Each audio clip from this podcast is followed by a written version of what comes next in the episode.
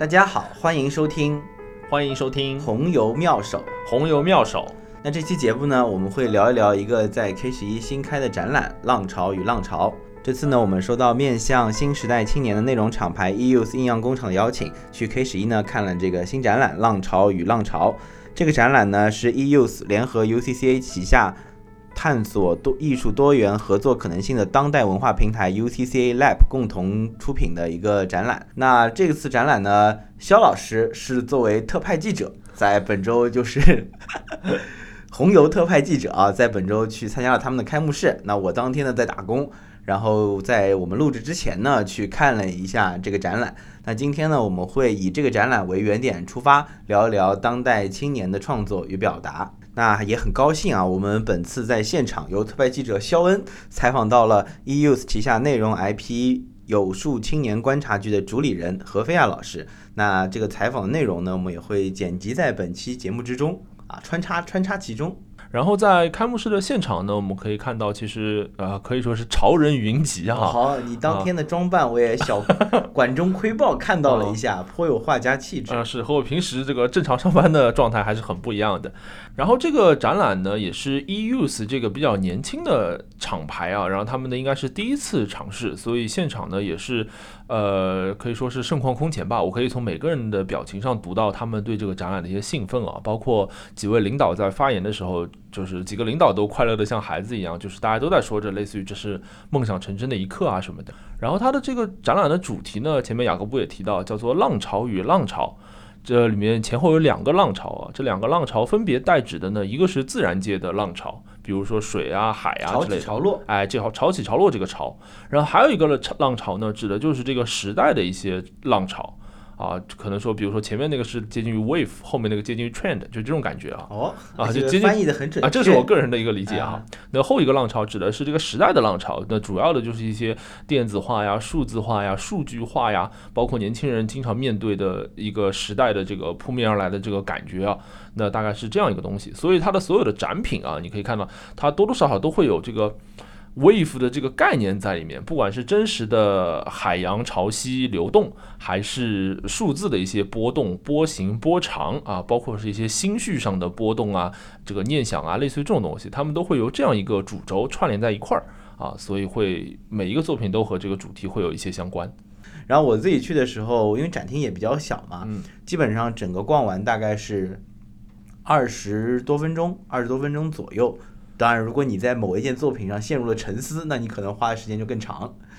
然后整个的感觉就是都是青年艺术家做的创作，然后本身又跟自身的生活、跟数字化、跟消费主义、跟一些我们平时会接触到的概念很相关，你就能感受到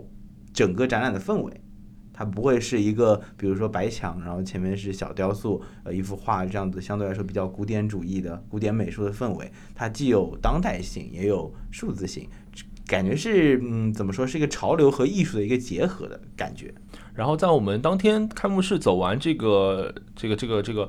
呃展览的旅程之后呢，我也很有幸的有一定有一点时间可以那个前面雅各布也提到，然后采访了这个或者是不叫采访吧，就是有个简单的沟通来聊一聊啊和这个和有树青年观察局的主理人何飞亚女士有一个简单的沟通。然后有树青年观察局呢，也是一个面对这个青年产出的这个内容 IP 啊。我在开幕式现场嘛，包括其实几位策展团队啊，他们还给到了我一个词哈，我印象比较深，就是他们这个叫“浪潮与浪潮”嘛。然后他们的用前面雅各布老师的话来说，就是它的定位、它的表达，然后都是关于青年这个团体。然后这个 Euse 异样这个厂牌本身也是类似于这样的定位啊。然后他们会给到想要邀请来参加这个展览的青年人有一个专门的名词哈，叫做“受潮青年哦，”，就是你听上去很像就是在上海干的事情。是的，跟上海的气候很像啊。就到一定的季节，上海所有的青年都会变成受潮青年。很潮，啊、对他们就是主打这一类的、嗯所谓的受潮青年，可能对新奇的文化有一些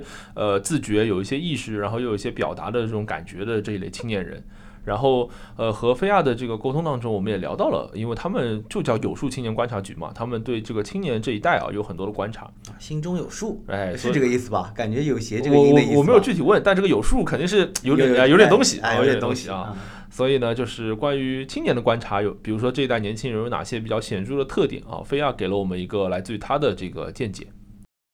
今天呢，我们主要那个有幸邀请到菲亚呢，主要还是想要聊一聊一个关键词啊，就是我感觉今天这个整场的，无论是一开始的呃采呃开幕式，还是这个策展的现场等等哈、有一个关键词是每个人都绕不开的，那就是青年。嗯那这个关键词呢，同样也出现在我们有数青年观察局的当中。啊那我相信菲亚在这么长时间的工作当中，应该也会对当代青年会有一些属于自己独到的呃观察和认识。那菲亚方不方面和我们分享一下，您觉得这个年代的青年这一辈人啊，他们会有哪些特点？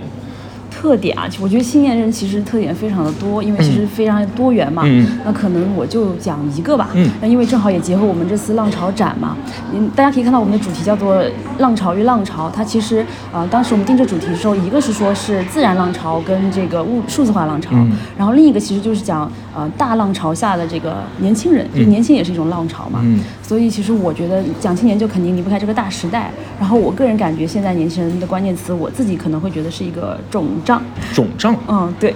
哦，您指哪方面是身材还是？呃，就是 身材可能也是吧，嗯物理条件越来越好嘛，嗯大家吃的可能都会有一点差别。嗯然后另一方面可能是说大家接触到的东西、看到的东西其实都特别的多，哦所以附着在这个时代下，年轻人身上会有很多很多的东西，很多很多的哦元素。然后无论是他们呃自自发吸收的，还是外在附着的，我觉得都会比以往的呃时代的这些人群来说，都会更加的。呃，这么丰富一点，嗯或者说是肿胀一点，这个看大家怎么去理解这个词，就是我自己的感觉是这样子。嗯所以我想再追问一个问题啊，嗯刚才讲就是现在年轻人可能我理解为就是对于比如说接收到的资讯啊，或者他们的视野啊、他们的眼界啊是特别特别充沛、特别的丰富的。嗯那如果从另一个角度来说，菲亚，您觉得现在的当代青年他们在哪个方面会相对比较缺乏一点？嗯，我我觉得其实现在来说，其实他们信息接触的非常的多，嗯然后我觉得在某方面来说，他们的年轻人的情绪也非常的丰富，嗯但是如果说缺少什么的话，呃，我有时候也会觉得大家其实可能会缺少一个。就是因为东西太多了，嗯所以需要寻找一个核心支撑他们的东西。有时候这个可能是很多年前，包括我自己也是在持续寻找的一个部分。肿胀这个词啊，我以前就是从来没有想到用它来就是形容这种精神层面的东西，嗯我都是用来形容我打完篮球吃萝卜干的手指。好，你不太有数。这个词背后所反映的概念，我们其实心里都是知道的啊，只是说“肿胀”这个词有一个具象化的表达，有一个高度浓缩的概括，能够就我面前仿佛就有一个人，你知道，我仿佛就是也创作出了一个当代艺术作品，一个装置或者雕塑，就是一个人他身上被填充进了很多信息的这种这种这种，比如说报纸也好，就是杂志哦，杂志我们聊过了，已经不是很当代了。或者说我把一些抖音片段，对吧，一个数字化的形式呈现在这个人身上，就感觉这个人接受到了非常多的驳杂的、不确定的、娱乐化过多的或者知识性过窄的一些信息，从而让他整个人变得非常的不精炼。这也是我自己对，就是比如说差不多年纪的人，包括我自己的生活的观察当中，一个我我觉得是一个蛮准确的表达。就我觉得现在越来越少有那种。精炼的人了，可能比如说有些人他是就比如很专注在某些事情上面的，或者你会觉得这个人是一个内心非常平静的，好像就不缺少任何东西的，就类似这种感觉。有时候我会觉得他可能是一个用雅各布刚才那个词蛮好的，就是他很他他的生活状态或者他的心理状态很精炼。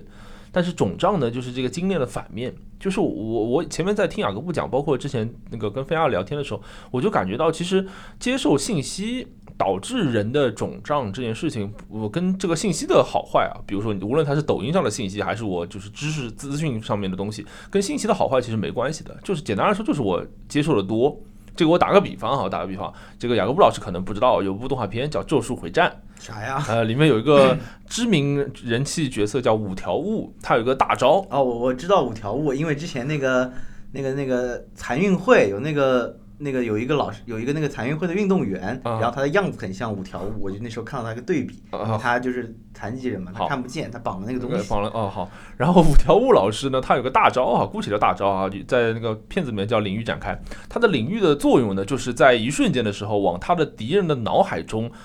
输入这个世界上无穷的信息。然后他的敌人呢就会字面意的 literally 的肿胀。哦，对，然后就会爆掉，就打不过他，就类似于这个感觉啊，就就我觉得的确就是这样的。就虽然我们现在生活在这个世界上，好像没有比如说中了五条悟的领域那么夸张，或者说没有真的肿胀起来那么夸张，但我们每天面对的这个资讯，其实远远超过我们的需求，而且很多时候其实是被动的去接受很多的东西的。就说实话，我很多东西我不是很想看，但是他就会被迫，就我会被迫的去占有我的这部分注意力和时间。那这个时候我的肿胀其实是不自知，而且不自控也不可逆的，我就每天感觉在疯狂肿胀，我一点都不在意这些东西。我先补充一下，东京残奥会盲人门球运动员胡明耀，他就是一头白发，然后戴着那个黑色的遮光镜吧，可能是，然后的确非常像五条悟吧，你不得不承认。好，这是本期节目的一个小彩蛋。然后你刚刚讲到那个事情，我觉得这个肿胀和经验之间其实还有一点是这个吸收的这个概念。因为刚刚我们讲到，就是说有很多信息的传入会导致你的很肿胀，但是如果如果这些信息很多，然后你的吸收能力也很强，但只是我们大多数人做不到这个水平。你不刷抖音哈，我抖音刷的多，抖音它在功能上会越来越注意，让你不要刷的那么久。当然也可能来自于一些呃要求，因为一开始你刷那个抖音，你就是可以猛刷，你就是可以不停的猛刷，就也没有什么。节制的，现在你刷久了之后，它不是会有一个类似于公益广告的一个东西，就比如你会刷到一条公益广告，防沉迷之类的是吧？他就会跟你说，哎呀，就是刷了久了，你该睡了什么之类的。哦。然后有的时候上面也会发一些小的通知栏，就是说你刷了很久了，你应该睡了，就或者说很晚的时候跟你说你该睡了，你刷的久了，养眼睛休息休息吧。然后类似于后来不是也推出了那个青少年版本，它就是能刷到这个更适合青少年的这些信息流的内容。我我我能感受到，不论是从一些。我们获取信息的产品的层面来说，还是我们自己来说，都会试图去进行一些克制。但是我的这些克制还是远远的跟不上它充斥我的速度，你知道吗？就哪怕它现在有这些提示，但是我依旧能够感受到自己在被一些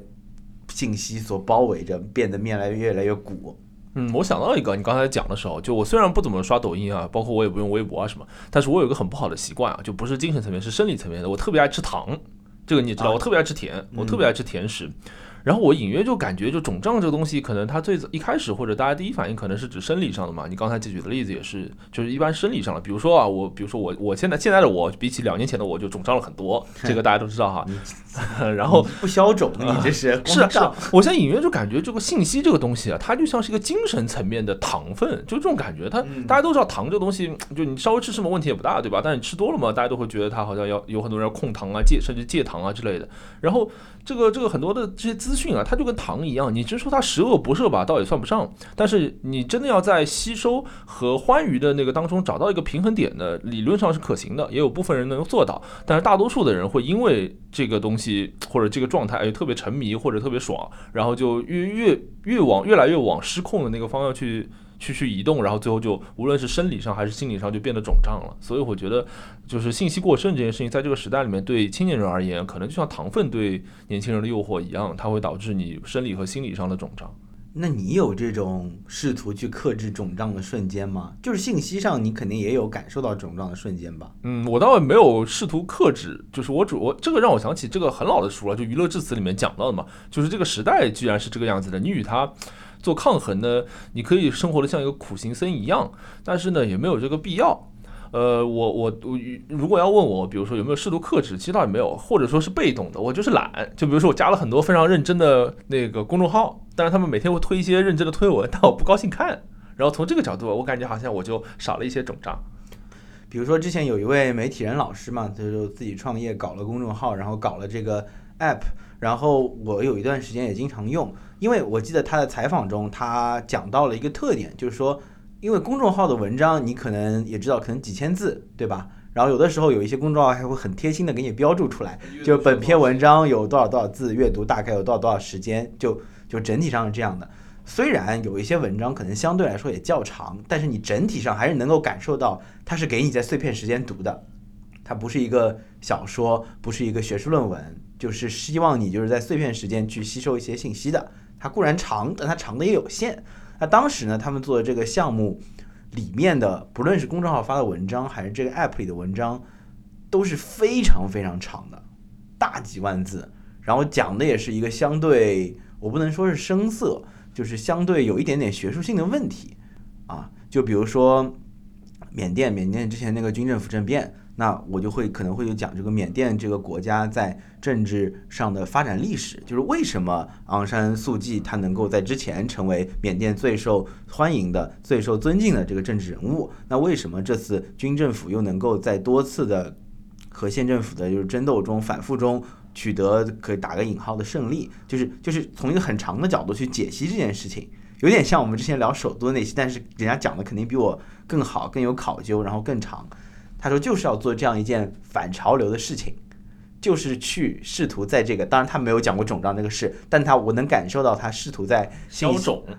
试图消肿，对他试图在用这样一个公号、这样一个 app、这样一个他力所能及的范围去给不一定是青年人，去给这个信息时代下的人去消肿。但是后来不论是这个东西的日活的增长速度，还是产品付费的这个这个情况。大家好像就不怎么吃这味药，你知道吧？就有点这个感觉。对，我觉得这个包括我自己也做过类似的尝试哈，就不一定是信息层面的，是吗？没有，不一定是信息层面的，但是就是类似于你和这个大的浪潮就是逆潮而上啊，哎，天呐，浪潮与浪潮，就是你逆潮而上这种感觉，这种尝试我也做过。包括之前我们录普鲁斯特里面，其实会讲到，我比较尊敬的就是那些呃不与这个时代为伍的，或者不与比如说起码是被不被流量裹挟啊，就类似于这种人格的人啊。所以我自己很多时候包括。比如说不看抖音啊，不看微博啊，你真说好像我很崇高或者很怎么样，也也不至于。就我只是不想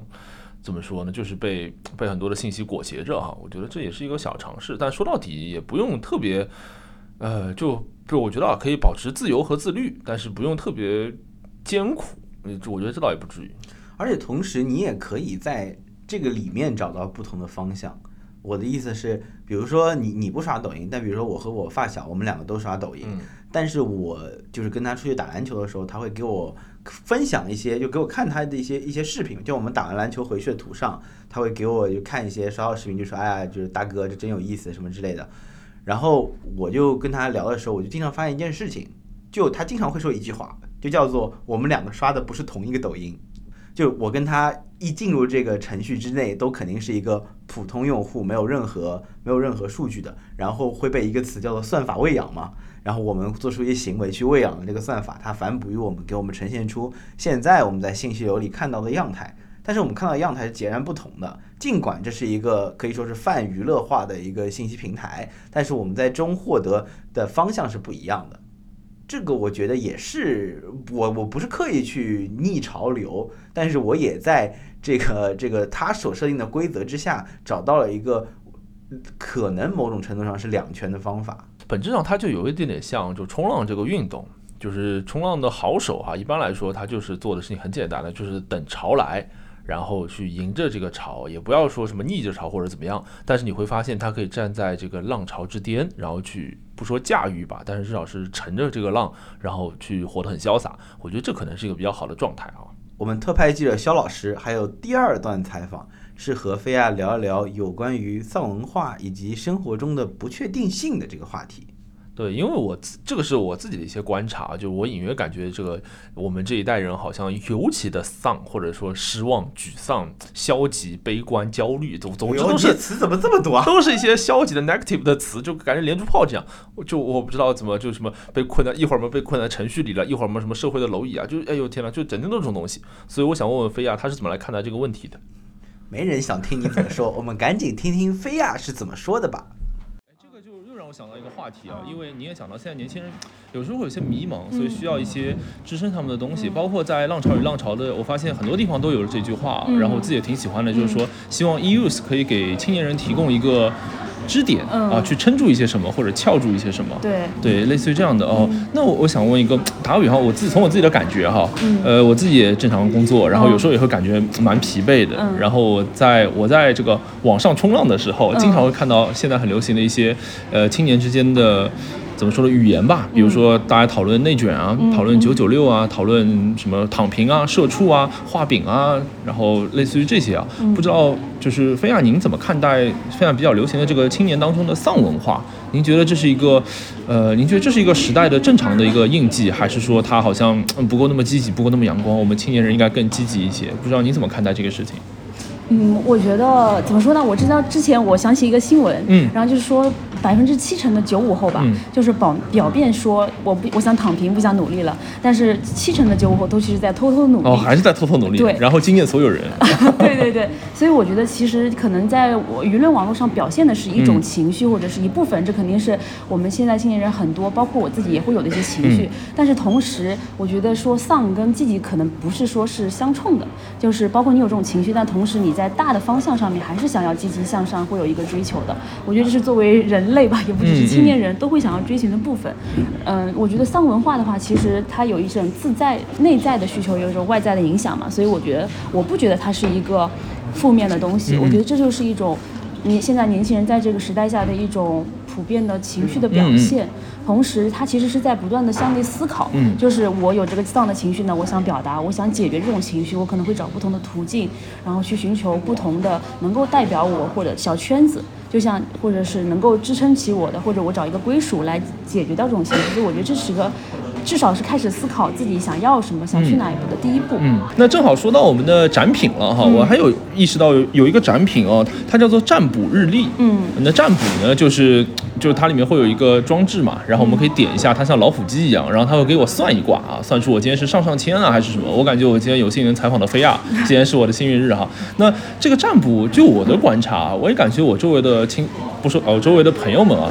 很多人最近特别喜欢观察这个事情，塔罗啊，然后周易啊，八卦对啊星座、对陶白白啊等等啊，就大家都聊这个事情啊。我有一个朋友，他见人家，比如说他想找女朋友嘛，见人家女孩子第一面什么家庭条件都不问的，先问是什么星星座合盘是吧？哎，啊对对，先问这个嗯。哎，我想问问菲亚，您觉得这个事情会不会和现在青年人的某种精神状态有关？是比如说我随便说哈，可能是嗯日常生活当中受到压抑太多了，还是说太不确定了，让他们需要找一些这种东西给自己一些指引？菲亚会不会有哪些观察？哎，我其实跟挺认同你说的那个不确定性的这一、这一点的。嗯我觉得其实是，其实之前我们做过这个题，就是为什么大家喜欢星座或者什么。嗯然后当时大家就在调侃嘛，然后我就就问大家说你信星座吗？嗯他说他信。他说我我说那如果这个结果跟你想的不一样，你还会信吗？嗯他就犹豫了。啊啊，就有一些朋友是这样子。嗯然后我觉得其实呃很多人可能不是说那么完全的相信，但他可能是需要星座这个东西，嗯。给他一种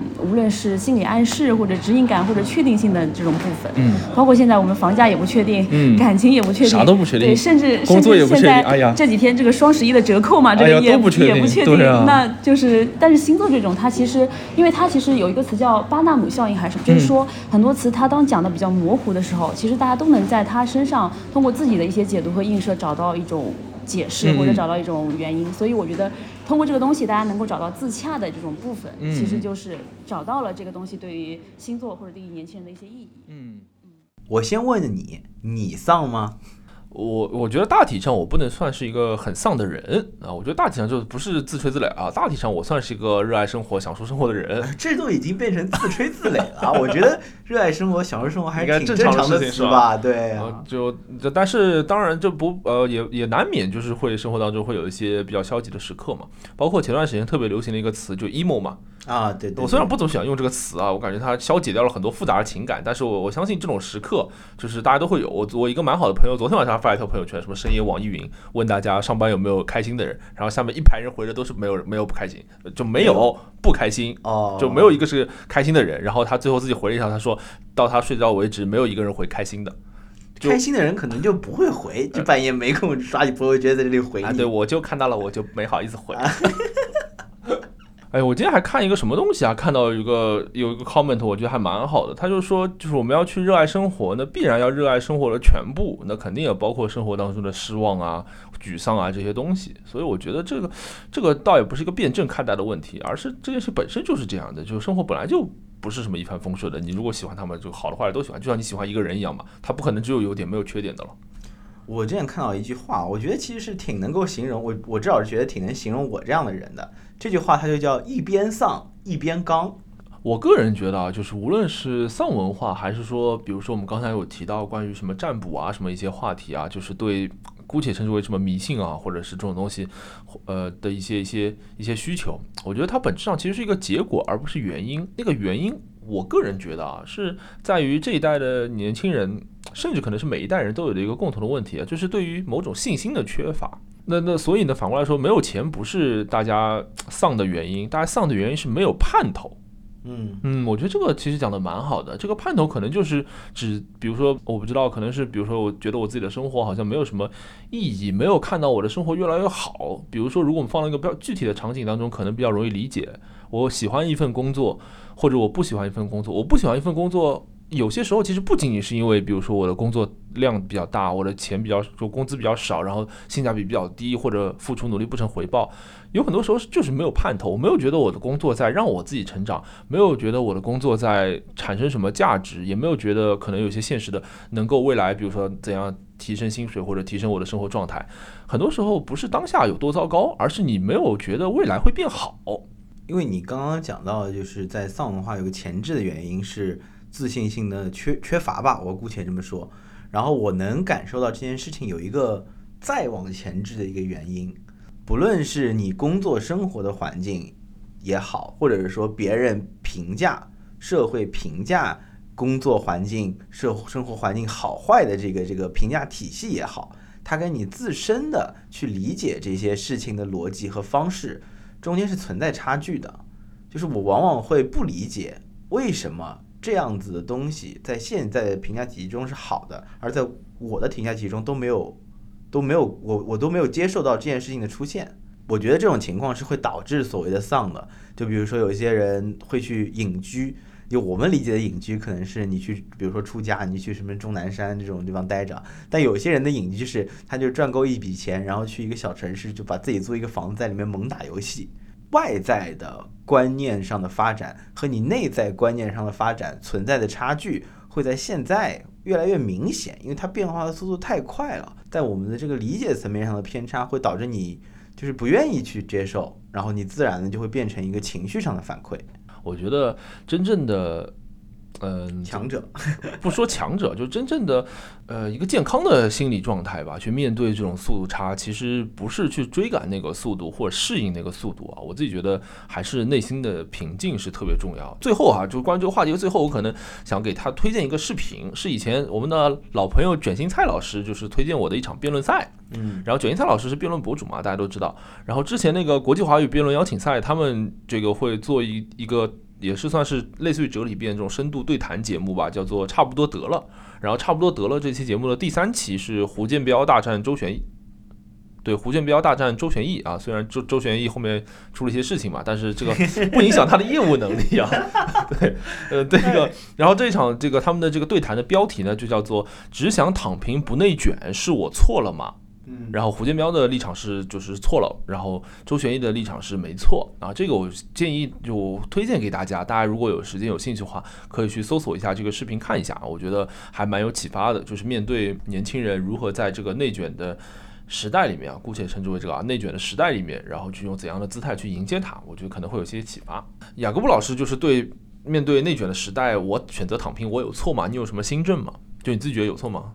就是面对这个题目，乃至于生活中碰到这样的事情，我的心证是我会觉得自己是有错的。如果你是问我的感受的话，我会觉得不去积极面对生活中的变化是一件，哎呀，就是我想找个，就就有点这种感觉，就好我好像不应该这样，起码是一个羞愧的事吧，对，有那种 shame 的这种感觉。我可以暂时躺平，我可以暂时接受自己内心的探索，但我不能永远这样。呃，特别好，就是雅各布老师的这个。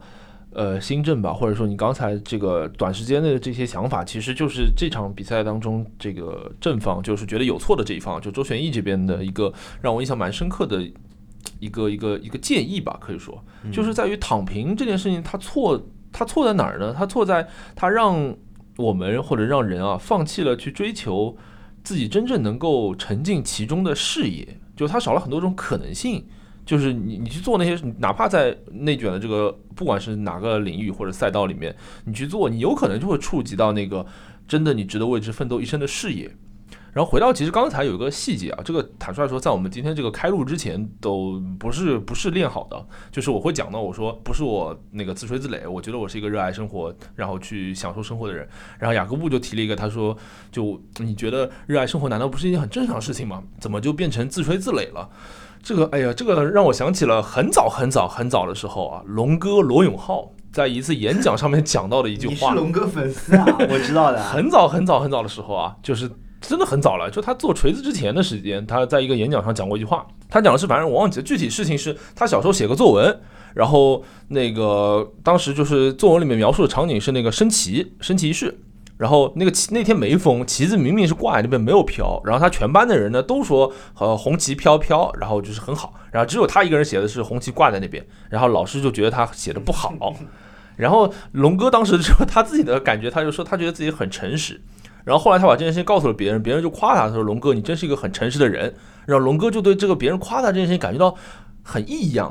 他就说，就是什么时候诚实做诚实应该是一个底线，或者说一个正常的事情，而不是某种美德。就是在某个时代里面，大家觉得诚实是一种美德了，反而就好像这个时代有些问题了。就某种上可能我我不说时代，起码可能我自己的潜意识当中会隐隐觉得，在这个时代当中，或者在所谓的这个丧文化青年这个团体当中，这个群体当中，就勇敢的享受生活或者热爱生活的人好像好像不多。所以我隐隐会觉得，哎呀，如果我标榜自己享受生活，好像是。一个自吹自擂的行为，但其实就和龙哥刚才讲的这个逻辑是一样的，就是其实在一个比较健康和正常的环境当中，哎，热爱生活、享受生活才应该是一个常态，而不是某种美德或者说是一个优势。我我我讲一个，就是面对这些事情，我感觉比较应该有的态度啊，这是我借用来的观点，我把它叫做回归基本面。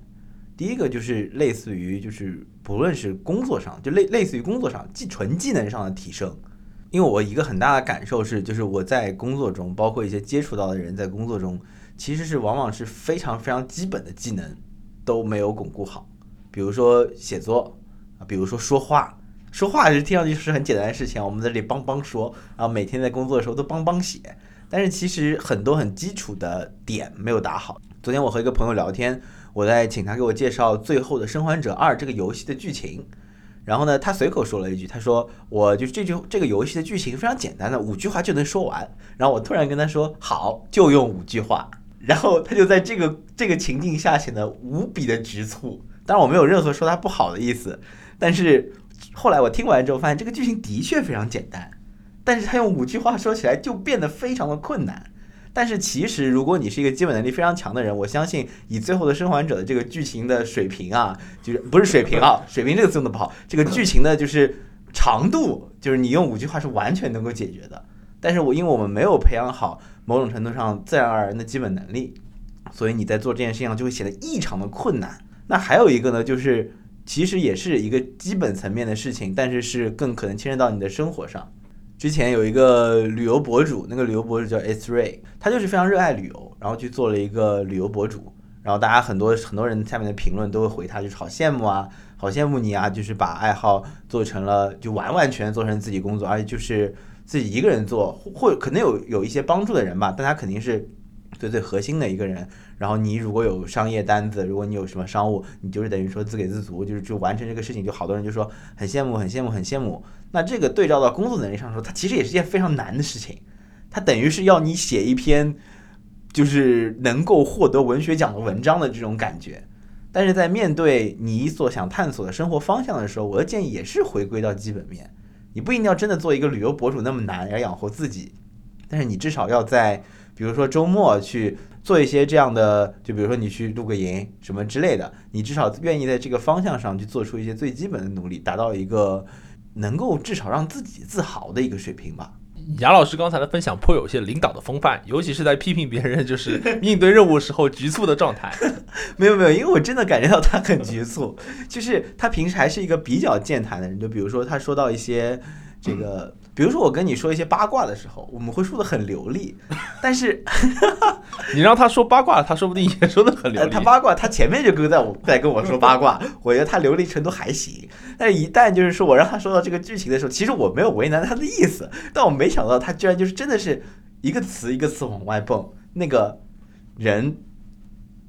就在路上。打死了，就就这种感觉，你知道吗？颇有一种领导叫我把什么一大段乱七八糟东西塞在五张 PPT 里，我就非常急促。对，但其实这个能力，你想啊，他不应该，也真的就跟我刚刚跟你说那个生活态度事情，我觉得就是能够让你把一段话精炼，这不应该是就是特别特别困难的能力过分的能力的要求。对它应该的确是一个比较基本的要求。那刚才我们是关于和就是我和菲亚的几段这个聊天的内容当中啊，我们延伸出了很多啊，可以说是关于这个当代青年人的一些我们自己视角的观察和理解。那其实，在我和菲亚讨论的过程当中呢，我们也聊到了很多具体的，就是《浪潮与浪潮》这个展览当中的一些具体的展品。那接下去呢，这个雅老师前面也提到了啊，他今天上午刚刚去从这个展览现场这个飞奔而来。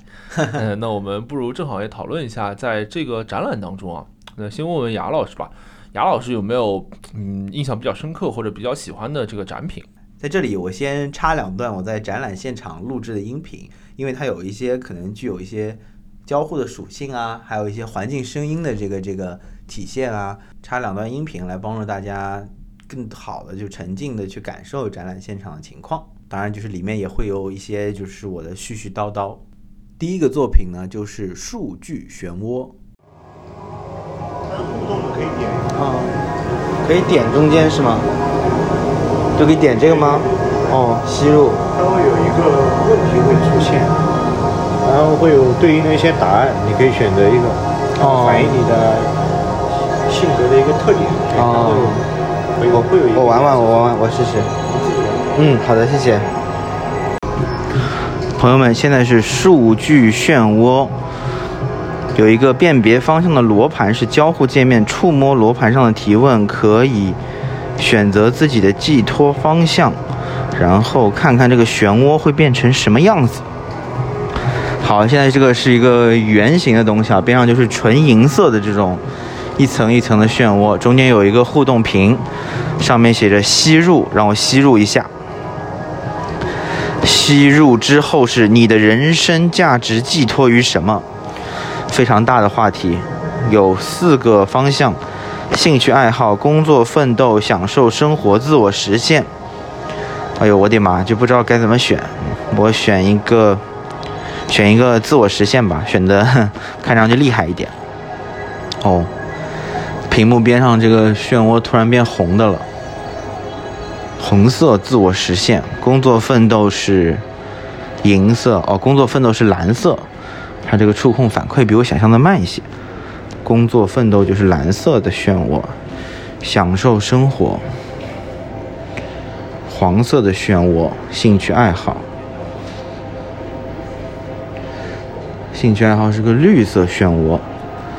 然后就是我不选不一样的东西，就会出现漩涡改变的颜色。看看它这个解释是怎么说的。视觉内容的生产依据来自于 EUS 旗下青年趋势洞察 IP DT 财经，从数据切入事实，形成对青年群体生活现状的反馈。接下去是折叠文学，这个是折叠文学的空间啊，一条黑色的甬道，两边有一些竖着的屏幕，写着一些当代年轻人的这个这个什么啊词典，就刚刚提到的这个塔门词典，庄外兵病，自降一级病，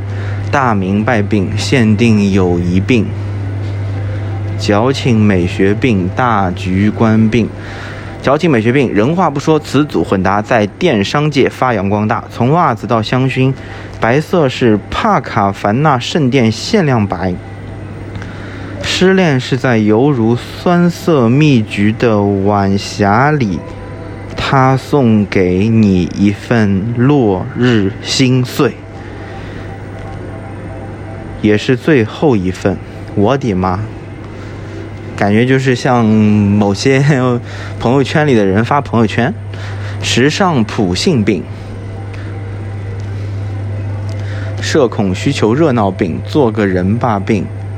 二十二岁给老板当生产队的驴，擅长成为除人以外的任何动物。哎，这个字幕在滚动，我有点就是说不完。接下去是占卜日历。将占卜的预知性与日历的日常性结合，联合打造别具一格的新潮空间。利用三个房间连贯递进，为观众带来好似穿梭于时空的纵深感。每个房间会有一块互动屏幕，用大家熟知的老虎机交互原理，为观众开启意外收获之旅。啊，看看有多意外。第一个房间哦，有个屏幕啊，就是个老虎机，应该是能够抽我今天的运气，抽抽看。Start，人头转转转转哦，三个秃头哥。努力不一定被看见，但休息一定会。今日宜请假记旷工。哦，就是今天如果不去上班，要跟老板讲。但今天本来就是周日、周六啊。再再再测一次。转转转转转，两个秃头，一个绿头人。上帝是很公平的，他让我过了光棍节。就不会让我过情人节。宜谈恋爱即打光棍，感觉这个都是好事嘛。再再再再测一次。接下去是来自谭英杰的一个作品组吧，《海洋信鸽》、塔舍 Number Two、塔舍 Number Three 和塔舍 Number Five。我在一个空间里面，左右的地上都是一些看上去像报纸捏成的球，上面应该是有些内容的。然后这里悬挂着一个是什么？是个鸟，一个信鸽在啄一个数字信息的球，这可能就是信息海洋哦。这里还有个电话连接着，看看这个球上写的啥？这好像都是些那种报纸上的东西。舞台送班。有点看不出来是什么。乾坤北京，看上去像是一些报纸。这里还有几个天线。那刚刚跟大家分享了展览现场的几个作品啊，这几个的话，现场的感觉上，因为我综合，比如说他想表达的概念啊，以及我现场的观感啊，我自己比较喜欢的是海洋这个作品。来自艺术家谭英杰啊，他其实不是一个作品啊，他是好好几个作品，然后放在同一个空间里，他好像也没有给给这个给这个组组合起来的作品有个新名字，但直观的感受是刚刚也已经描述了啊，我我比较在意的是它这个，简单来说就是信息很多、驳杂、爆炸这样的一个呃概念嘛，也和我们刚刚讲到这个肿胀其实有点贴合的。这个概念本身的立意和现场给我的体感，两者的结合度，我觉得是很高的。然后海洋这个作品，那个呃，大家听雅各布现场传回的音频，应该能够大概感觉到它是这个一个海洋球形状的一个装置嘛，或者是空间啊。然后我当时在这个我在看展的时候，策展的同学会告诉我，它其实是有一个可以可以供大家互动的，就其实艺术家是希望大家能够进入这个海洋球里面的。真的吗？是可以进去的哦，是可以进去。没有没有人告诉我。对对，所以我就是说，没有人告诉你，你其实一般来说不太敢碰它或者什么。对对对，这个而且那些球啊，每个球啊，那个上面的报纸啊，什么是手工贴上去的。哦，我我有我有在我有试图去看那个报纸具体的是什么新闻之类，但是看不见，因为它贴的很很很绵密。对，我我知道它有很多可以互动的点，但因为一般你只会感受到屏幕是可以互动的。是。因为屏幕可以点嘛，就很明显是叫你去互动。这个我真没有感进去，而且我那个空间里没有人，一个人都没有。对对对，这个如果不告诉你，你可能很多人会不敢，这是装置的，装置不敢不敢。但是那个策展同事告诉我，其实艺术家是欢迎大家进去，就你真的会有就沉浸在这个艺术爆炸的这个海洋当中这种感觉的，更沉浸一些。那遗憾了，因为它这个是个信息海洋的这个概念嘛，又是很多这个球。我小时候还挺爱去翻斗城玩那个海洋球。对对对，你就是躺在里面，然后你周边能看到这个东西，包括。头顶有刚刚提到的那个那个鸽子，就是啄啄啄啄着那个球，我觉得整体的感受会有更多不一样的视角。那遗憾了，遗憾了，不知道。哎呀，那特派记者阿恩，特肖阿肖阿肖，特派记者阿肖，就是你你看啊，你这个都现场的这个这个很多别的信息来源比我还多一点。你最喜欢的是哪个作品呢？呃，我最喜欢的作品呢是应该是现场的第二个展品啊，叫拓扑，呃，它来自于艺术家李汉威，它是个雕塑作品啊，就是很难去描述它的具体的形状，大家看到之后，呃，就会感觉到它是一个就是那种有点有点不规则的这种雕塑啊。但是它这个雕塑是由什么东西来构成的呢？我就很喜欢这个概念，一些消费品的轮廓来构成的。那这些消费品呢，是基于这个阴阳工厂，也就是这个 EUS 他们在二零二一年度范围内啊，对消费热点数据的梳理。刚才我们也讲到，他们是一财下面的嘛，那他们会有很多这方面的数据和观察。那他们对这个整个年度的消费品做了一个梳理之后呢，会选取其中或者和艺术家合作啊，选取其中几件比较热门的这个，呃。蛮有流量和讨论话题热度的这个消费品，然后就会把这些消费品呢全部都聚集在一起，去造打造成一个真的很不规则的一个形象。因为拓扑这个名字啊，其实拓扑学嘛，它本质上其实是研究就是很多东西经过迭代和转化之后，它们的一些共性的这样一门学科。然后拓扑这个展品啊，它。本质上其实可能也是在展现这一部分东西，就是这些消费品，你其实可以看到，大家如果到现场的话，可以仔细去看看有哪些你认得出来的东西哈。比如说，你可以看到一些什么老爹鞋啊、洞洞鞋啊，然后 Switch 啊、手柄啊，啊，还有有两个很长的这个这个像丝带一样的东西，大家可能不知道。然后当时我问那个策展的那个同事，我问他这两根长的丝带一样的东西是什么，他跟我说是初音未来的马尾辫。哦，那我很青年。哦，这 对这个就就类似于这这些东西，就就他们，你说他们有什么共同点吗？他们好像，他们可能甚至说只说他们最大的共同点啊，就来自于消费这个概念。他们都是大家喜欢去消费的一些对象。然后拓扑呢，就把这些东西层层叠，就这个作品啊，就把这些东西层层叠叠呢，全都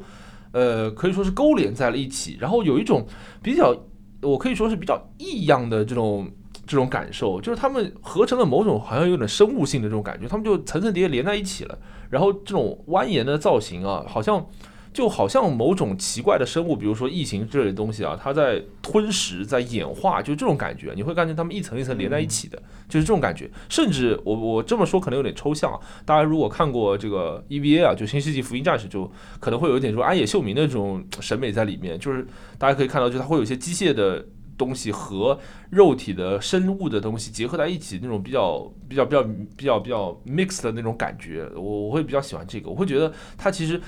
提提炼出的这个核心，或者说一样的，就是消费这个宗旨。然后这些消费品啊，它们互相之间就是蜿蜒曲折、吞食演化，好像就变成了某个呃具有意志的生命或者什么东西，然后他去参与了这个时代的生活。我觉得可能有点这种感觉。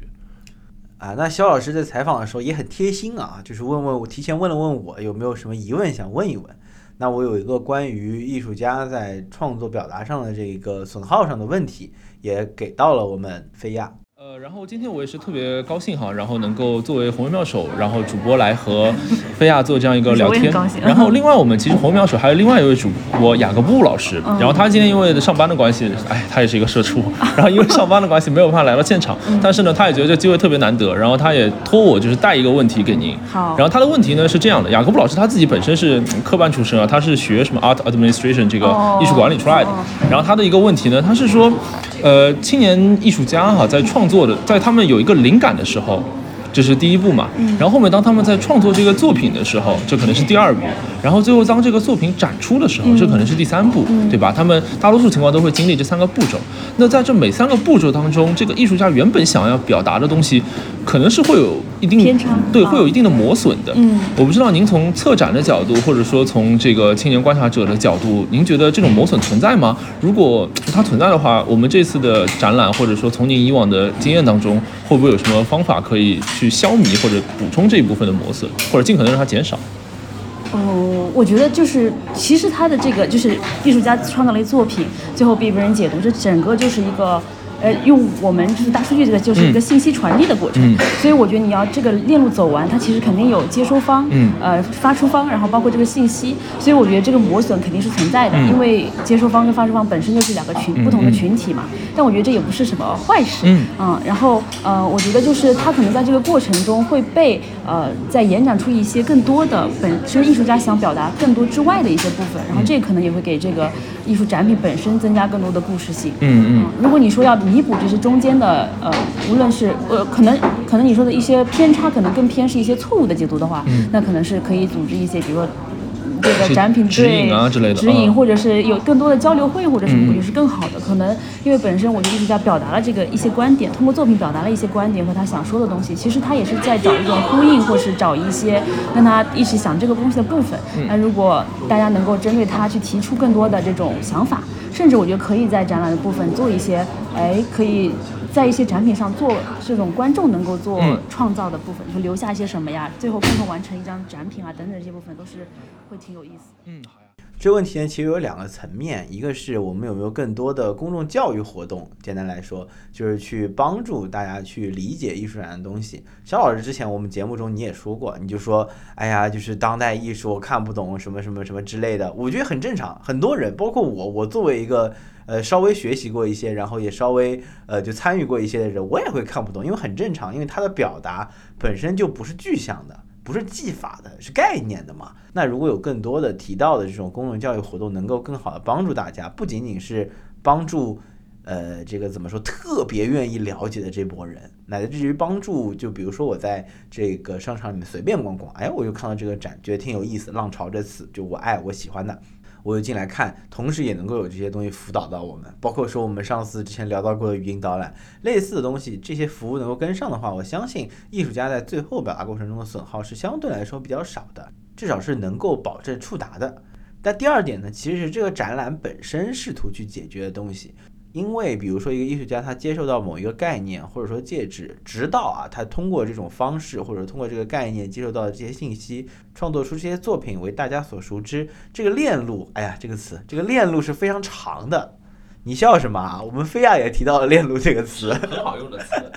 链路是非常长的。但是呢，这样子的，比如说群展，就比如说以这样子以浪潮、数字化浪潮、消费主义这样为概念的展览，能够更好的帮助我们现在时代下这些信息触达到普通人，触达到艺术家，然后再反哺，通过作品来反哺到这这个普通人的呃这个流程，能够。能够大大的被这种主题性的展览所缩减，所以这也是我觉得比较好的一个方面吧。好，那最后的话呢，我也是呃难得有机会啊，请到菲亚，然后有这样一个聊天也很开心。然后我也是那个请菲亚给我们呃红卫妙手的听众们有一个呃一句话的寄语吧。想说些什么？哎，呃，这没关系个这个好像是今天最难的一个问题。啊，是吧？这么难吗？没关系，放 也。没有了。嗯 我觉得挺好的。我觉得如果有自己一个喜欢的东西，嗯然后包括能在用嗯、就是用自己这个一生，呃不能说一生嘛，就是嗯空余的时间能够坚持它，都是一个非常好的爱好。嗯我觉得是。就是有自己热爱的东西，并且能去持续的喜欢，然后通过不断的还有这档节目，嗯能够持续的去摄入一些什么，是非常好的一个状态。那也非常感谢菲亚，就是给我们这个听众的寄语，然后也是非常感谢 Use，然后能够给到我们这一次的合作的机会，我们自己也是非常高兴啊，能够和菲亚聊聊天，然后也是参与这一次的呃展览，呃，非常感谢大家的收听。那如果有任何的进一步的问题，也欢迎和我们留言互动，然后我们尽可能会回答大家这个所有的回复。那今天差不多就聊到这里，红颜妙手，下期再见，拜拜。